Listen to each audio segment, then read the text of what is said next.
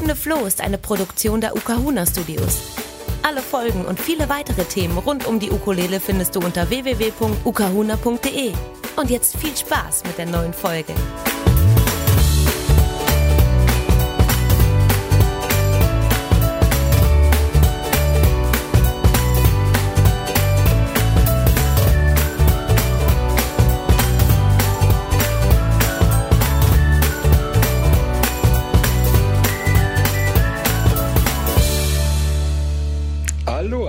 Herzlich willkommen zur zweiten Staffel vom Hüpfenden Floh und ich freue mich sehr, dass ich heute gleich in der ersten Folge den Jan Hasler ähm, zu Gast habe. Lieber Jan, ich begrüße dich. Ich grüße dich auch, Andreas, ich freue mich sehr. Ähm, ja, du wohnst ja in Erfurt aktuell und kommst aber original aus Berlin.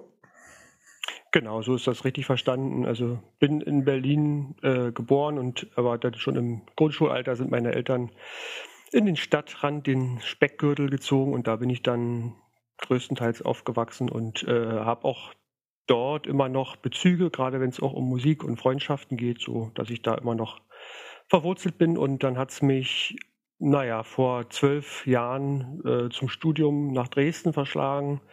Da hatte ich aber auch schon meine aktuelle, also meine Partnerin, meine Frau, wie auch immer, kennengelernt, eine Familie gegründet und etwas später sind wir nach Erfurt gezogen. Und seit wann begleitet dich die Musik in deinem Leben? Seit der Grundschulzeit. Also ich habe, ähm, also als wir dann äh, in den Stadtrand gezogen sind oder eigentlich schon ins Brandenburgische, äh, da kam irgendwie, da war ich dritte Klasse. Äh, ich glaube, wir haben meine Mutter, die hatte eine Schulfreundin und die hatte gerade da einen Partner oder so, würde man vielleicht sagen, äh, der Konzertgitarrist war und auch ist, glaube ich, noch äh, in einer Band Larte Passage, so eine Tango-Gruppe, mhm. ehemalige Ostmusiker, die dann eben neue Wege eingeschlagen oder vielleicht auch schon zu Ostzeiten so äh, also Tango-Musik gemacht haben. Und da waren wir, glaube ich, bei einem Konzert und irgendwie muss mich das so angemacht haben. Und ich glaube, das war so eine damalige Initialzündung und ich meine, dass das auch der Grund war zu sagen, Papa, ich möchte gerne eine Gitarre haben. Mhm. Also das kam nicht unbedingt, dass meine Eltern gesagt haben, hier Junge, mach mal was, sondern irgendwie kam das so aus mir selbst heraus. Meine, ist mein Papa losgezogen. Wir haben, glaube ich, für 100 Mark damals eine äh, Konzertgitarre gekauft. Genau. Und, ja, und ja. war eine, das war der Punkt. Es tat sich auf, dass eine Nachbarin im Umfeld eben Musikunterricht anbot auf Gitarre. Und da habe ich dann gesagt, das mache ich gerne. So kommt eins zum anderen. Ich finde es aber sehr interessant, weil oft ist es ja so, ähm, dass die Kids immer E-Gitarre spielen wollen. Aber es finde ich interessant, dass dich die Konzertgitarre, die klassische Gitarre so angemacht hat. War es dann auch der Musik, der Sound von der Tango-Musik?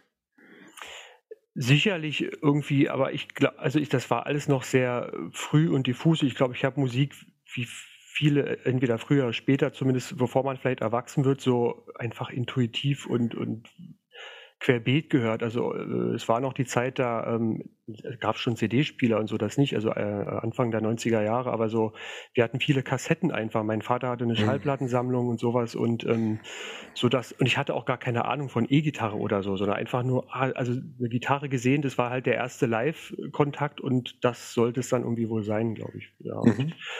ähm, sicherlich, wenn ich so ähm, Musik heute mache oder so, ich würde jetzt nicht sagen, das hat gar keinen Einfluss auf mich gehabt, aber ich könnte jetzt nicht benennen, wie, wie äh, umfangreich. Und ähm, wie ging es dann weiter mit der Gitarre? Ähm, beziehungsweise wann hast du denn die Ukulele dann für dich entdeckt? Das ist die spannende Frage, weil das ist ja ist wirklich sehr, sehr spät. Also ich bin jetzt, äh, werde 36 dieses Jahr. Das heißt, ich mache schon eine ganze Weile Gitarrenmusik in verschiedenen Bereichen und habe da eigentlich meine ganze ähm, Musiker äh, Ausbildung oder auch meinen ganzen Weg auf dem Instrument vorwiegend gemacht. Ähm, und bin eigentlich erst jetzt äh, so in der Corona-Zeit ähm, über die Ukulele wieder gestolpert. Ich hatte das die schon öfter mal in der Hand, aber meistens dann Instrumente, die nicht so wirklich gut klangen oder, oder halt na, die man so vielleicht im Kinderhaushaltsarsenal von Freunden hatte oder sowas. Mhm. Habe die, hab die nie, nie ernst genommen oder auch nicht als, also konnte damit nichts anfangen, weil ich eben mich als Gitarrist begriffen habe. Ähm, also auch habe auch äh, Rockgitarre und sowas alles auch gespielt. Ähm, Und dann ist es äh, Zufall, wie, wie so vieles. Also ich habe äh, auch über die Geschichten, wenn man von anderen hört, oftmals so ein zufälliger äh, Eintritt. Ich wollte ein Reiseinstrument haben, äh, weil wir einen Familienurlaub machten und habe sonst kein Instrument mitgenommen. Aber das eine Mal sagte ich, jetzt will ich mal was mitnehmen, habe ähm, mich im Markt umgesehen, was es gibt. Gitarlele, ah ja, gut, kenne ich schon, hatte ich mir auch schon mal ausgeborgt und so, und dann fing aber über diese äh, Reise dann an, ähm, ich, mir auch Musik anzuhören. Was macht man denn damit eigentlich so? Oder das ist doch irgendwie wie eine Ukulele, eine große Ukulele, okay. Und so kam dann eins zum anderen. Und ich hatte noch, noch einen glücklichen Umstand in demselben Jahr, 2020, äh, A, habe ich eine, ähm, mit Freunden, konnte ich so eine Segelfahrt machen, wo nur Musikerfreunde eingeladen waren. Das, also haben so ein Segelboot geschartert. Und äh, da hatte ich dann schon meine erste Ukulele mit. Die habe ich bei Andreas David dann gekauft und äh, hatte dann noch mal drei Wochen äh, mit meinem einen Sohn eine Kur, sodass ich sehr viel Zeit hatte, mich auch nur diesem Instrument zu widmen und mal rauszukriegen, was, was ist da eigentlich los und äh, wer spielt das alles, was macht man da für Klänge mit, was ist da anders als auf einer Gitarre, weil ich wie eine kleine Gitarre will ich es auch nicht begreifen, sondern es muss ja irgendwas Eigenes sein. Mhm. Und wo waren da also die größten Überraschungen für dich beim Spielen jetzt? Also aus der Sicht vom Musiker? Dass man sozusagen äh, A, ich bin sicher nicht der Erste, der das sagt, aber so ein sehr begrenztes ähm, Klangspektrum hat von einer, von einer Oktave her. Also das sind äh, zweieinhalb Oktaven oder so. Wenn man Logi hat, vielleicht ein bisschen mehr noch.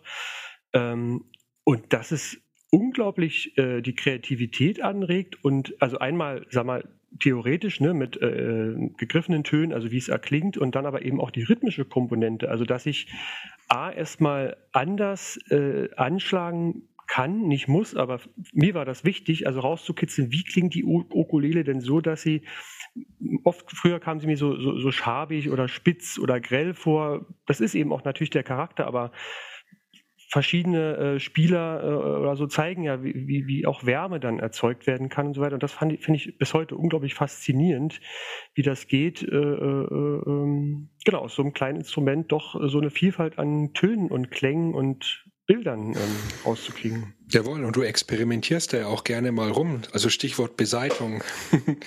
ich habe ja. neulich erst ein Video von dir gesehen, da hast du auf eine Soprano-Ukulele von Bryco neben einer tiefen G-Seite auch noch eine tiefe A-Seite mit draufgezogen.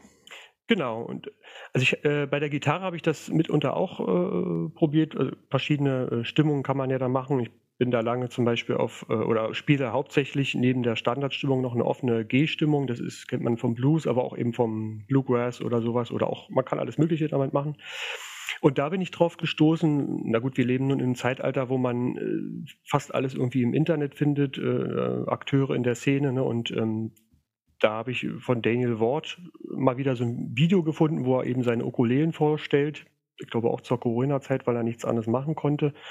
Und hatte eine kleine Sopran und eben eine, eine tiefe A-Seite aufgespannt und dann dachte, okay, jetzt. Und da hatte ich nämlich diese alte Brüko und die klingt eigentlich gut, aber hat einige Macken und auch ähm, Schnarrbereiche, die, die ich aber so nicht wegkriege. Und da habe ich probiert mit der tiefen A-Seite, ob sie anders klingt und siehe da, sie hat gut funktioniert und dann habe ich noch das Logi wieder drauf aufgespannt, weil dann wiederum ich sozusagen irgendwie diese Campaniella-Sachen äh, ein bisschen, also da bin ich jetzt nicht Riesenexperte drin, aber man kann sozusagen diese überlappenden Töne schön spielen, nur alles eine Oktave tiefer und das gibt einen ganz spannenden Klangmix. Ein Klangmix, wo man jetzt halt als Zuhörer vielleicht im ersten Moment gar nicht denken würde, dass es jetzt eine Ukulele ist, ne? Das ja. finde ich ja eigentlich so das Interessante, so richtiger neuer Crossover-Stil sozusagen. Genau, also ich muss sozusagen vom Spielen an sich, äh, von der Technik oder so jetzt nichts, nichts umstellen. Und äh, genau, und meine Frau, die auch äh, nicht der größte Fan sozusagen des Ukulelenklanges an sich ist, aber im Moment sich ganz gut damit angefunden, freundet hat, die sagte, Mensch, ja, das ist ein, da klingt ein bisschen, obwohl es ja gar nicht so viel tiefer ist. Ne? Auf der Gitarre befinden wir uns immer noch in dem Bereich der zweiten oder dritten Oktave, da ist noch ein bisschen ja. Platz nach unten. Ne? Naja. Mhm. Also hast du die ganze, deine ganze Familie schon ins Musizieren mit eingebunden. Ich habe auch neulich gesehen, wenn der Sohnemann mal Flötenunterricht nimmt, dann nutzt du die, die Zeit und ähm, hm. machst auch coole Videos mit deiner Ukulele auf der Treppe. Erzähl das mal. Ja, das ist auch eine, insofern eine ganz äh, witzige Sache. Ähm, Also äh, meine Söhne, die sind beide in derselben Musikschule. Äh, die, also der eine macht jetzt mittlerweile, der größere äh, macht noch Klarinette jetzt, der ist auf dem Gymnasium und hat da auch Bläserorchester und solche Sachen. Und der Kleine macht aber eben auch diesen, hat Instrumentenzirkel gemacht und jetzt Flöte bei derselben Lehrerin, die wir sehr schätzen. Und äh, das war sozusagen 2020 war so ein Jahr, A, hatte ich, musste ich mich ich musste nicht. Ich hatte so ein, so, ein, so ein Zeitfenster, wo ich mich neu sortiert habe in meinem Leben. Also da ging es um Arbeit und äh, wie ich zu meinem Leben und so weiter stehe. Auch mit, dieser Kur, das war eine ganz spannende Sache. Und da war eben immer dann die Ukulele jetzt dann auf einmal dabei. Also ich habe vorher natürlich auch viel Musik gemacht, aber irgendwie war das so ein neuer Impuls, alles mal neu und äh, hatte dann eben immer diese, diese Wartezeiten, äh, während mein Sohn da eben in diesem Gebäude dort äh, Unterricht hat, bin ich dann in diesen Treppenflur gegangen und habe erstmal diesen Hall genossen und habe so vor mich hingeklimpert und habe dann eben aber auch angefangen äh, rauszukriegen, wie ist denn das mit diesen ganzen Social Media Kram? Also habe mir so einen Instagram-Account äh, zugelegt noch und bin in die Facebook-Gruppen äh, äh reingegangen und ähm, habe dann erstmal angefangen, da Material zu sammeln, wie das so ankommt und habe auch natürlich ein bisschen was dazu gelernt, man kann, wie man vielleicht präsentieren kann, aber irgendwie scheint das so ein für den einen oder anderen Menschen ein ganz witziges Format geworden zu sein. Also ohne jetzt das so zu übertreiben, das ist mir schon klar, dass es keine Riesensache ist, aber irgendwie, genau, und jetzt immer mal wieder mache ich das ganz gerne. Also was ich super spannend fand an den Aufnahmen, also ich habe jetzt halt nur gesagt, die Treppe, damit sich die Leute das besser vorstellen können. Mhm. Schaut einfach mal beim Jan auf der Facebook-Seite vorbei. Aber ich erkläre es mal kurz und zwar ähm, Du nimmst die Videos auf der Treppe auf und nutzt sozusagen den Raumhall, den dir sozusagen der Raum anbietet. Und das fand ich super spannend, weil man ja oft mal, jetzt unabhängig von der Musikrichtung oder so, solche Mitschnitte sieht, wo ich mich immer frage, cool, aber wo kommt der Hall, wo soll der Hall herkommen? also wo dann immer schön äh, geballert wird ne, im Nachhinein. Und das Interessante fand ich, dass du dir ähm, sozusagen die Örtlichkeit und das, was da ist, zunutze gemacht hast und damit gearbeitet hast. Finde ich mega spannend, ist total authentisch vom Klang her. Und ähm, das würde mich natürlich auch interessieren, inwieweit diese Erfahrung für dich eine Rolle gespielt hat, als du dein erstes Ukulele-Instrumental-Solo-Album aufgenommen hast. Ucumentals Number mhm. One. Ja. Cooler Titel auch, ne? Ist leider schon vergriffen. Aber wer weiß, vielleicht äh, wird's ja mal, hat man ja mal die Möglichkeit, ja, vielleicht kann man dich jetzt dazu überreden, dass es doch nochmal eine Charge pressen lässt. Aber ähm, was war für dich wichtig bei der Aufnahme in Bezug Authentizität vom Klang? Das ist so ein bisschen verschiedener Sachen geschuldet. Nun bin ich ja nun nicht, nicht auch nur Musiker, also keiner ist, das ist mir schon klar, aber manche haben ja oder investieren ja da wesentlich mehr Zeit ähm, also nach wie vor übe ich und so weiter oder hab, das hat mich nicht verlassen, aber ich meine, ich habe noch andere Rollen in meinem Leben. Also ich, neben Familienvater sein, dann habe ich einen Job, der mich sehr fordert, aber den, in dem ich auch sehr äh, präsent bin, also als Sozialarbeiter an so einer ähm, Schule im, ich würde würd jetzt mal überspitzt sagen, im Brennpunktviertel von Erfurt.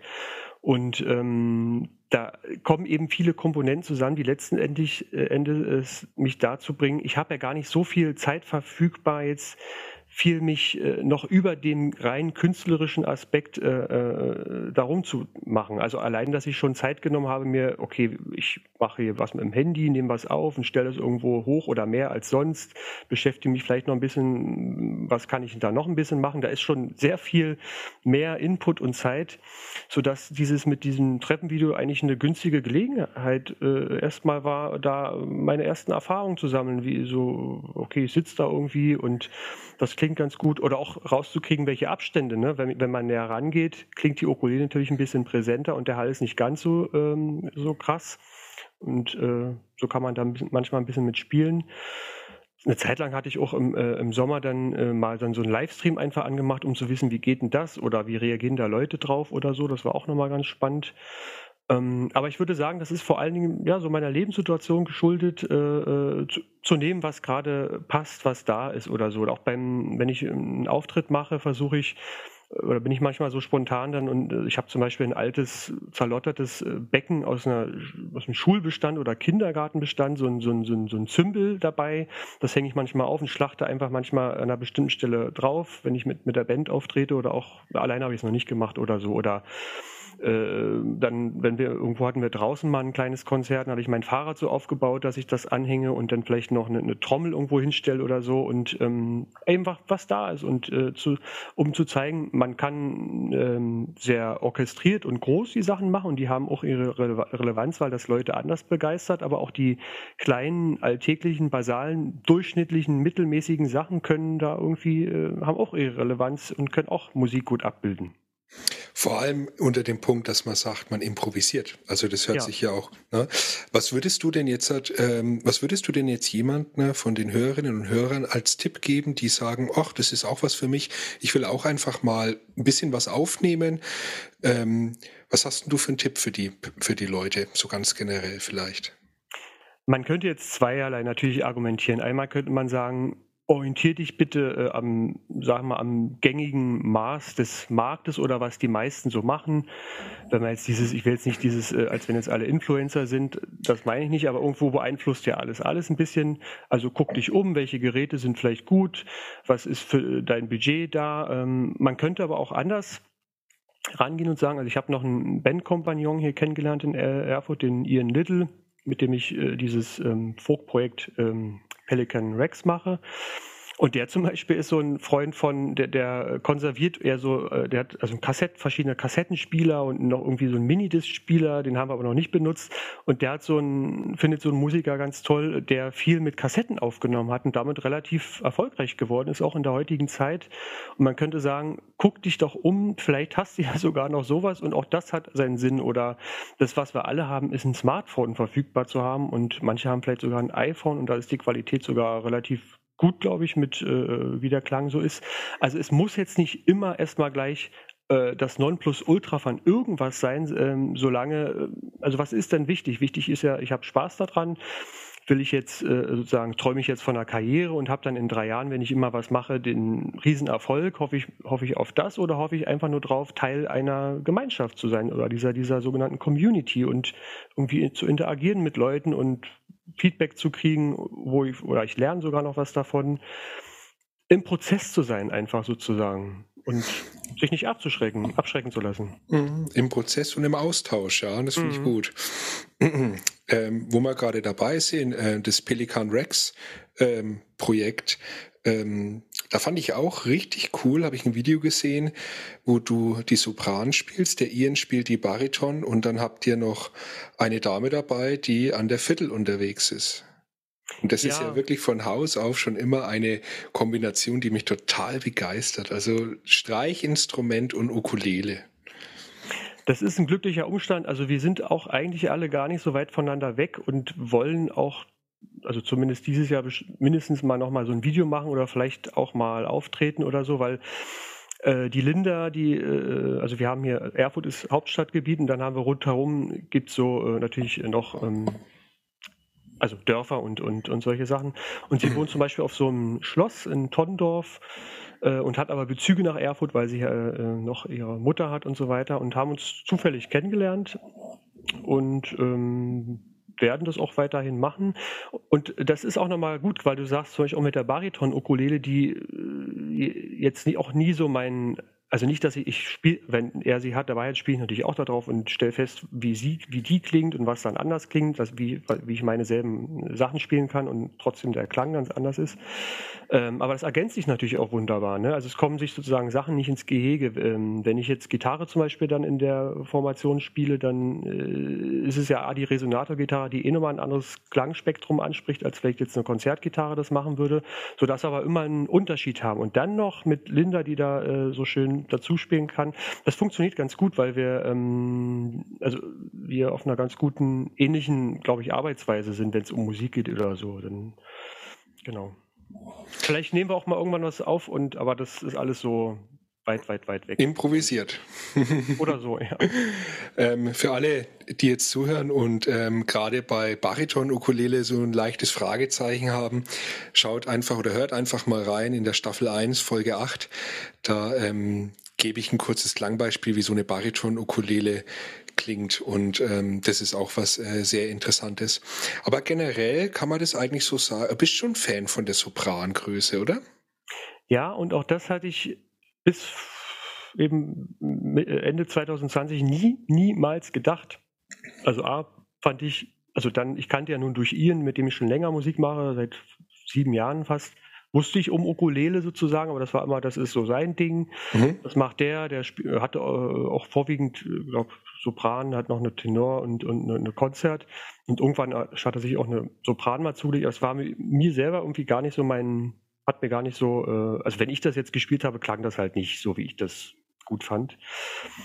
Und das war äh, eben Zufall. Und als ich dann eben von diesem Urlaubsbeispiel äh, jetzt mal genommen, äh, von, die, von der Gitarlele auf äh, Ukulele-Umstieg habe ich ja erst gesagt, ich muss Tenor-Ukulele spielen, weil das ist so ungefähr eine Größe. Das hat noch vielleicht mit dieser ne, Mensur zu tun und so. Die Größe passt. War dann bei Andreas David, habe mich beraten lassen. Aber der hat mir dann, äh, hat mich gefragt, Mensch, aber kennst du denn Ota San? Denn das war für ihn auch so ein, ein so ein kleines oder größeres Aha-Erlebnis, äh, warum er auf einmal Ukulele geil fand. Ne? Also äh, was der da so gemacht hat und hatte dann eben auf dieser Kur äh, genügend Zeit, mich dann mal ein bisschen durchs Internet zu, Netz zu forsten und dann gibt es ja nun heutzutage alles dort. Und dann hat mich das so geflasht, dass der Mann da oder der Mensch aus dieser kleinen Sopran-Ukulele rausholt von Royce Mack und so, das hatte ich schon gehört, wusste ich. Aber das, weil er, und dann hat er eben noch Low G gespielt, äh, äh, meistens, und äh, das war irgendwie so eine Kombination. Und so bin ich jetzt eigentlich, also habe mich wirklich in diesen Klang auf einmal verliebt, von 0 auf 100 fast, könnte man sagen. Äh, genau, und habe deswegen diese Modelle als Favoriten. Mhm. Da haben wir echt was gemeinsam. Als ich damals das Hawaii von Utasan ja. gesehen habe, da war auch für mich, es war auch ein absolutes Aha-Effekt. Also für alle Hörerinnen und Hörer da draußen, die das noch verpasst haben, äh, zieht euch das mal rein. Hawaii von Otasan oder Herb Ota. Äh, müsst ihr auf jeden ja. Fall mal auschecken. ähm, ja, und äh, aber trotzdem würde ich noch mal ein bisschen gerne äh, so ein paar Insights erfahren von deiner Aufnahmeerfahrung mit deinem Soloalbum. Ah, ja. Hast du persönlich äh, die Leute, die dein Album noch nicht kennen und auch so wenig Zeit haben und sagen, ey, jetzt einen Song, ne, den musst du dir mal anhören, der steht für das Album. Was wäre das?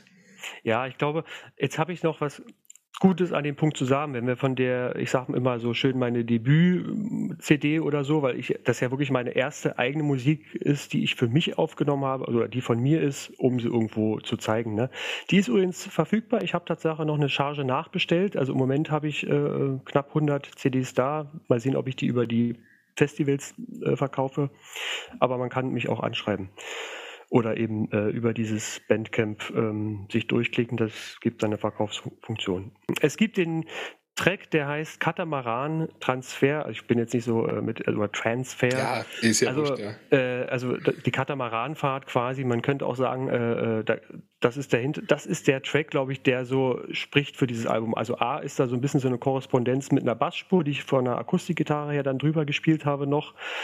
Und äh, die ist für mich so das aussagekräftige Stück, mit dem ich auch meistens irgendwie anfange oder so, wenn ich irgendwie spiele. Und ähm, weil da einfach so ein bisschen die Art und Weise, glaube ich, vorgestellt ist, wie ich meine Musik so äh, ähm, denke. Oder also ne, meistens ist das relativ äh, also sage ich jetzt, relativ klar, äh, da geht es um eine Einleitung, eine Strophe, eine zweite Strophe, ein Refrain und aber eben auf instrumentale Art und Weise, so dass man sich da relativ äh, ähm, hörerfreundlich ähm, durchhören kann und so begreife ich die meisten meiner Musik. Ich bin ja kein, in dem Sinne kein sehr klassisch ausgebildeter Musiker und äh, habe so ein bisschen Anleihen manchmal äh, vom Jazz oder so, bin aber viel im Folk, Country, Blues Bereich unterwegs gewesen auch oder Rock. Ähm, und das spiegelt so, glaube ich, am besten erstmal so den Querschnitt dessen wieder, was ich da so mache. Und wie das Ganze klingt, da hören wir jetzt mal rein.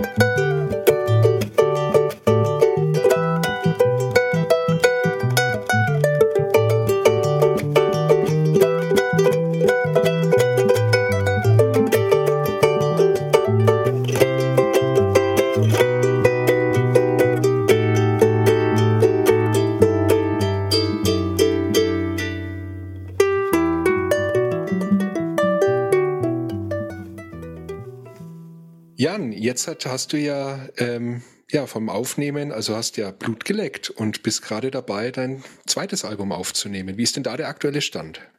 Das ist relativ äh, auch kurz erzählt, äh, auch wenn ich wahrscheinlich mehr erzähle, als kurz ist. Ähm, das spricht auch ein bisschen zu meinem Wesen.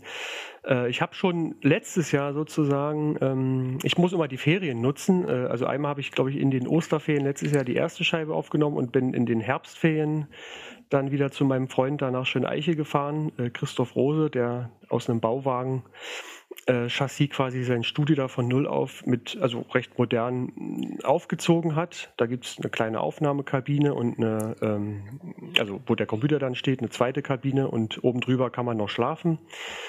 Und habe da eben in anderthalb Tagen dann nicht nur sechs, sondern neun Sachen aufgenommen. Es hätten auch, hätte, ich hätte noch ein bisschen mehr dazu machen können, aber die Zeit war dann alle die ich mir vorgenommen habe, sodass eben da neun Stücke entstanden sind und wieder in einer ähnlichen Art ein bisschen was dazu, sogar ein bisschen mehr. Manche Stücke sind nach wie vor nur die, einmal die Ukulele und das war's. Manche haben eben ein bisschen leichte Percussion dazu oder eben so eine Bassspur.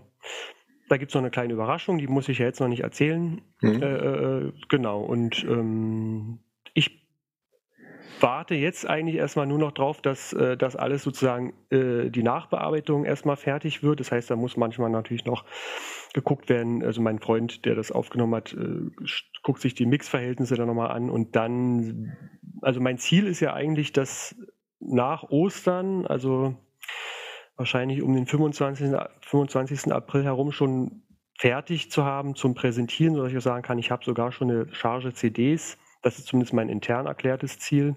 Ob das jetzt aber dann zwei, drei Wochen später wird, da bin ich auch nicht sauer drüber. Ähm, genau, aber so, weil ich habe erstmal nur gesagt, Frühling 2022 möchte ich das nächste Ding eben ähm, parat haben, um es eben an, anzubieten. Ja, und wenn man dich mit der Ukulele live erleben will, haben wir hoffentlich dieses Jahr wieder häufiger die Gelegenheit. Wir hoffen alle, dass sich die ganze Live-Situation jetzt halt wieder ein bisschen bessert. Ähm, und du bist dann auch fleißig auf den Festivals unterwegs und spielst auch Gigs. Aber man hat auch die Möglichkeit, bei dir einen Workshop zu machen, wenn man zumindest aus Erfurt kommt, oder? Ja, also das ist äh, auch äh, noch nicht ganz so, ähm, ich habe da jetzt noch keine so feste Struktur, dadurch, dass ich ja eben, wie ich schon sagte, äh, noch auch noch andere Lebensbereiche bediene. Aber äh, genau, also einmal die Festival-Sache, da bin ich unglaublich glücklich drüber. Das ging relativ auch schnell, dass ich Kontakt eben aufbauen konnte zu Sabina Saracewitsch oder zu äh, Michael Gewessels. Also all diese Sachen ähm, zum, oder auch andere Leute, Julian Schlitzer hatte äh, mich angefragt, da sind, ist auch noch nicht alles raus. Ich habe selber ein eigenes Festival angedacht mit Philipp Schäffler zusammen, da sind wir aber noch in der Planung für September, das erste Thüringer Ding sozusagen. Mhm. Mal sehen, ob wir das, äh, im Moment sieht es ganz gut aus, ähm, hinkriegen können. Und diese Workshop-Geschichte äh, ist im Moment erstmal auf Erfurt begrenzt, weil ich hier eben eine Musikschule gefunden habe, die, äh, da bin ich auch so reingerutscht. Das ist dieselbe Musikschule, für die meine Kinder, äh, in der meine Kinder quasi den Unterricht nehmen und ich bin jetzt einer der äh, Coaches ich, da. Ja, ich sehe schon, du, du, du tust das alles sehr, ob, ob, ob, äh, du tust das alles schön zeitlich so abpassen, ne, dass du möglichst effektiv überall unterwegs sein kannst. Also das heißt, der Bu geht in den Flötenunterricht und du kannst einen Ukulele-Workshop machen. Zum Beispiel so, genau, jetzt mal überspitzt gesagt würde man das so sagen. Nee, man ja. muss sozusagen mit also ob nur mit oder ohne Kinder, aber äh, wenn man eben viele Baustellen hat oder ja. viele äh, Tanzparkette, dann muss man eben so äh, jonglieren. Ne? Aber ist dann die Ukulele und das Ganze mit der Ukulele, ist es dann für dich, was ist es dann für dich? Ist es ein, ist es ein Ausgleich oder ist es ähm, einfach ein Gebiet, wo du halt eine bestimmte, eine bestimmte Art von Kreativität mehr ausleben kannst? Oder wie ist es? Ist es ein Ruhepool für dich oder ist es eher was, wo sozusagen immer dich fordert?